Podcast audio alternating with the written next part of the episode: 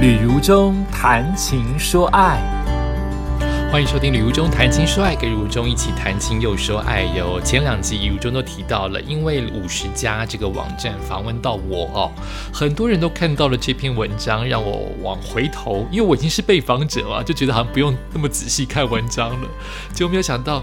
原来是一个专题哦，他呃，这位记者他提出了四个方案，林芳如啊提出了四个方案，关于一个人怎么玩出新鲜感。那我是其中的一个新鲜感。那前一集应该说前前一集啊，我们提到的是单人的露营。那前一集就是一个人开车出游，而且一次就玩个十天半个月。那今天来到了第三篇，就是如中的文章，你可能已经看过了。那没有看过的朋友可以去找，或者是借由如中的朗读来作为一个参考啊。那他帮我下的标题我也蛮喜欢的，他上面说徒步环岛四十五天，知名主持人旅游中专心走路，压力都消失了，背包越轻越好，人生也是如此。好，我就来朗读这一篇文章喽。好，来自于五十家林芳如所写的。那他一开始有一个自己的记者自己的观察跟话语啊。他说，去年二月清晨五点，知名的主持人吕如中开始徒步环岛。那么这段旅程共分成四段，每一次大概十天。他经常走一整天，还曾走到两脚酸痛。神奇的是，吕如中常年后背痛的毛病，走路时完全消失了，肩膀也不酸痛。他说，也许是因为专心走路，让他真正放下压在肩头的无形压力。好，后面就是他的采访喽，我就开始继续读。因为失眠，知名的主持人如中完成了徒步环岛的心愿。他在自己的 YouTube 频道“旅途中在路上”这个频道提到了，在二零二一年二月二十二日清晨三点四十五分翻来覆去睡不着，心里想，不如趁现在就出发去环岛。简单的整理了行李，五点半，当多数人还在睡梦中，他已经踏出家门，沿着新北河堤开始徒步环岛。选在清晨出发，其实也为了打迷糊仗。如果累了想终止也无所谓，反正没人知道。想不到没多久，跑友陆续出现。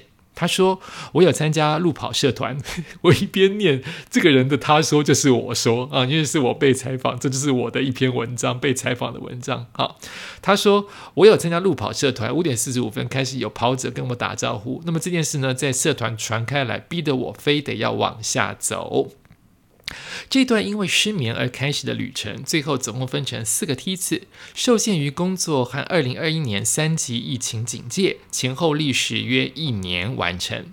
他说：“我以工作为主，有通告我就留在台北，再看看有没有办法十天左右都没通告，挪挪凑凑，有空天气晴朗就出发。”旅游中的环岛地图是这样的：第一梯次从新北到嘉义，第二梯次从嘉义跨台南走到屏东的东海，第三梯次从屏东的东海走到花莲玉里，第四梯次从花莲到基隆。前面三个梯次它都是连着走。第四梯次看天气和行程。他说那阵子花莲基隆常下雨，我不想下雨天走，所以接下来的天数我都当成第四梯次，一有空就当天来回出发回家。四个梯次加起来共四十五天，其中真的有在走是三十九天，其他六天都在休息、找朋友或玩，或者是搭车。提到徒步环岛，多数人的走法是从 A 点走到 B 点，当天晚上就住在 B 点。这是旅途中第一梯次的走法。后来他找到一个不用背那么多东西的方法，就是从第二梯次开始，他尽量的固定住宿地点，好比走新竹到竹南到苗栗。好，这段路程的时候，他就决定住在中间的竹南的一个小旅馆，隔天搭火车到新竹车站。从前一天断掉的那个点继续往下，这我以前常常说过嘛，就是我住在固定的景点，就可以不用背这么多东西，然后都是以搭火车的方式回到前一天断掉的那个点，再往下接。继续说，虽然必须花费较多的时间通车，但是肩膀上的负担也减轻很多，走起来比较不会那么辛苦。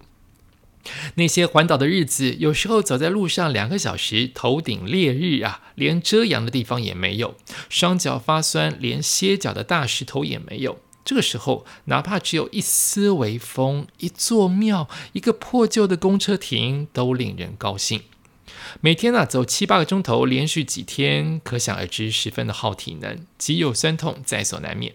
奇特的是，过去旅游中长期后背痛，这次徒步环岛，肩膀却一点也不酸痛。他推测是因为他真正放下了肩膀上的担子。他说。我每天呢就是专心走路，把当天的行程给走完。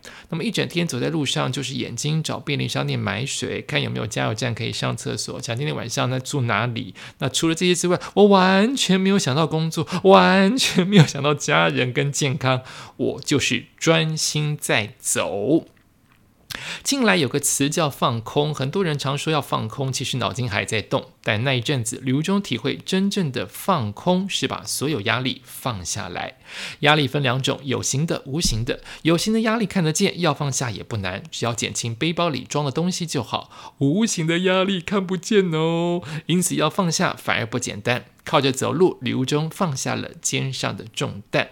他说：“我们很多人身上都背着压力，就像看到泰国的鬼片一样，看不见呢，可是扛在我们的脖子上。从不晓得原来走出去可以放掉压力耶。徒步的时候，我每一天都很累，但是每一天都很快乐。工作的快乐，买到包包的快乐，跟徒步环岛的快乐是截然不同的，这是真的哦。好。”徒步环岛很快乐，但必须做足准备才能享受这一份快乐。首先是体能，刘中很喜欢走路，平日上下班他都得提起啊，他都提，嗯。哦，他多了一个字，他都是依照习惯的提早一站下车走到目的地。所以呢，虽然徒步环岛第一梯次双脚酸痛不堪，却没有气水泡。我到现在还是这样哦。好，我回家的话，工作的话，我都坐捷运，都不会坐在家里这一站，都是家里的前一站，我就下来散步了。他说，如果你也想徒步环岛的话，平常就要自我训练。也许你可以先从家里出发，走个十 K 到二十 K，觉得可以负担再出发。第二。工具很重要，包包很轻，背的东西越轻就可以减轻越多的负担，所以包包越轻越好，而且口袋要多，最好还能防雨或者是准备一个防雨罩。那么该穿哪一种鞋子呢？因为每个人的脚型和感受不同，没有标准答案，建议出发前都尝试看看。他说啊，我一开始穿的都是乱买的、奥类买的鞋子。到第二梯次，我穿的是很弹的运动鞋，弹哦，很弹力很足的。第三、第四梯次，我居然找到了那种，呃，需要穿袜子，但是越野凉鞋。那我的好处是，热的时候可以散热。那它的另外一个大好处就是，我觉得碰到水或下雨的话，甩一甩就干了，很轻哦。那我后来真正走，这是他没有写的，这是我现在想到的，就是那个凉鞋的缺点就在于你一定要穿袜子。那你觉得穿袜子怎么会叫凉鞋呢？但你不穿袜子的话，小石子、沙子很容易进去。凉鞋就是有洞，它很容易沙子就进来了，你的脚就会不舒服，你就一直在停下来踢石头、踢沙子，跟把脚上面、脚掌上面的沙子拍掉，你会浪费很多时间，你会很阿脏。但是有袜子的话，石头进来、沙子进来不会那么的敏感，你甚至很久很久碰到最大的石头，你才会把它拍掉，其他的小石头、小沙子你都可以忍受，这是那种越野凉鞋的好处。继续念哦。另外呢，建议准备一顶帽子。那么这顶帽子不用的时候，必须折起来，可以收进包包里，而且完全要遮得到脸。例如菜园里老婆婆那种戴的那种盘帽式的帽子，哈，那是 OK 的。那最好有一点点的硬度，哈，就是硬软硬的硬硬度，哈，起风的时候才不会被风一直吹起你的上盘。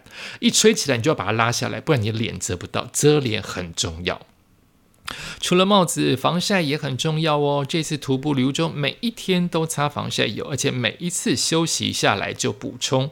虽然会全身黏糊糊的，却也因为这样没有脱皮。走到东部的时候，还是晒黑了。他说：“西部的太阳不会让你黑，东部的太阳会把你晒得很灰很黑。东部的太阳是结合了烈日跟海洋的反射，这是真的。”好，如果有余力的话，你可以带个登山杖。有人用一支，有人用两支。旅途中第二梯次是用了一支，他认为帮助很大，特别是某一只脚酸痛的时候，登山杖可以发挥代替的作用，而且它还可以预防野狗。你不用真的拿杖去打狗，你只要拿出那个登山杖，狗就会让你三分。白天，吕如中通常到便利商店打发一餐，到了晚上，他才到当地吃一点特色小吃，当做犒赏自己的小仪式。水分的补给同样以便利商店为主，借此减少背包的重量。不过得事先调查好补给的位置，比如说像台湾的东岸便利商店没有那么密集，那么出发前多背一点水就是必要的。想查询便利商店的位置，可以事先在 Google Maps 输入“便利商店”或输入“加油站”这几个字。但你要对基本的公里数或认地图有一丝丝，要有一点点概念，不能一点概念都没有，那你就没有办法用到 Google Maps 哈。毕竟地图会缩小，好比一比一千的比例，手机地图看起来很近，其实超级远。甚至呢，弯路跟爬坡路的距离感受也是不同的。同时，也必须自问，你的体能有办法撑过烈日下或者是大雨下的一 K，还是可以撑两 K，还是可以撑五 K？就此可以决定你几分钟或几公里内要补充水分跟休息啊，这都是重要的。善用科技的旅程更顺利，但有时也不能尽信科技。部分呢，Google Maps 的指引只能当做参考。比如说，有一些隧道人是不能走的，Google Maps 却告诉你说可以走，就等于你白走。到了当地，发现它不能走，你变成你要硬闯，就会被交通警察罚款，不然就得绕路哈。那就是当下的一个应变能力。那你当然不要当下才应变，最好早一点做准备嘛，对不对？所以以上需要综合前人的经验，最好可以加入徒步环岛的相关社团，先去问一问大家的意见喽。那么再怎么准备徒步环岛，仍有预料不到的风险。好比刘中曾经走在苏花公路上，光看地图，路啊明明很宽敞，到了现场才发现都是大货车。那个苏花公路啊，一辆接着一辆的砂石车奔驰而过。当大货车经过你的时候，你的手肘甚至会擦到那个快速飞奔过你的。车身这么贴，很危险。而对于徒步环岛，走在路上该顺向或逆向，两派都有人支持。旅途中大部分都是逆向走，这样才看得到前面开过来的车反应比较快。但碰到山坡，它反而会顺着走，因为爬山代表车也在爬坡，所以车速比较慢。如果这个时候你逆向走，反而是迎着下坡，车速冲得比较快。反而比较危险，所以不全然是绝对的逆向跟绝对的正向，这是要有一点点经验跟当下的临场反应。因为我们还是听过不少的消息，有人从后面撞到你，有些车从后面撞到你，有些车从正面撞到你。不管你是正向还是逆向，像我就曾经在逆向的车道，你以为车都是正向对着你撞吗？不是。它是违规，所以即使我逆向，我不会再去看我身后面的车嘛？按理说，我身后不会有车，我面对的是车迎向我来才叫逆向，对不对？摩托车竟从我后面撞过来，因为它不守交通规则，所以还是要多小心。这是第三篇，他告诉我们就是如何让一个人活得有自己的新鲜感。那我提出的想法就是徒步环岛。听说有一个妈妈，她主动的写信告诉我说，她因为被我这样子的一个徒步环岛所鼓励，她也去徒步环岛。但不知道是不是骑着摩托车，哎，都可以不徒步也没关系，用你自己喜欢的方式。他带着他的小孩，他说虽然沿路上面小孩跟他常常吵吵闹闹，但是绝对可以想象这是一个孩子成长以及妈妈带小孩的最棒的回忆之一。感谢你收听今天的旅游中谈情说爱，还有一种方式，我们下一集再继续跟大家分享哦。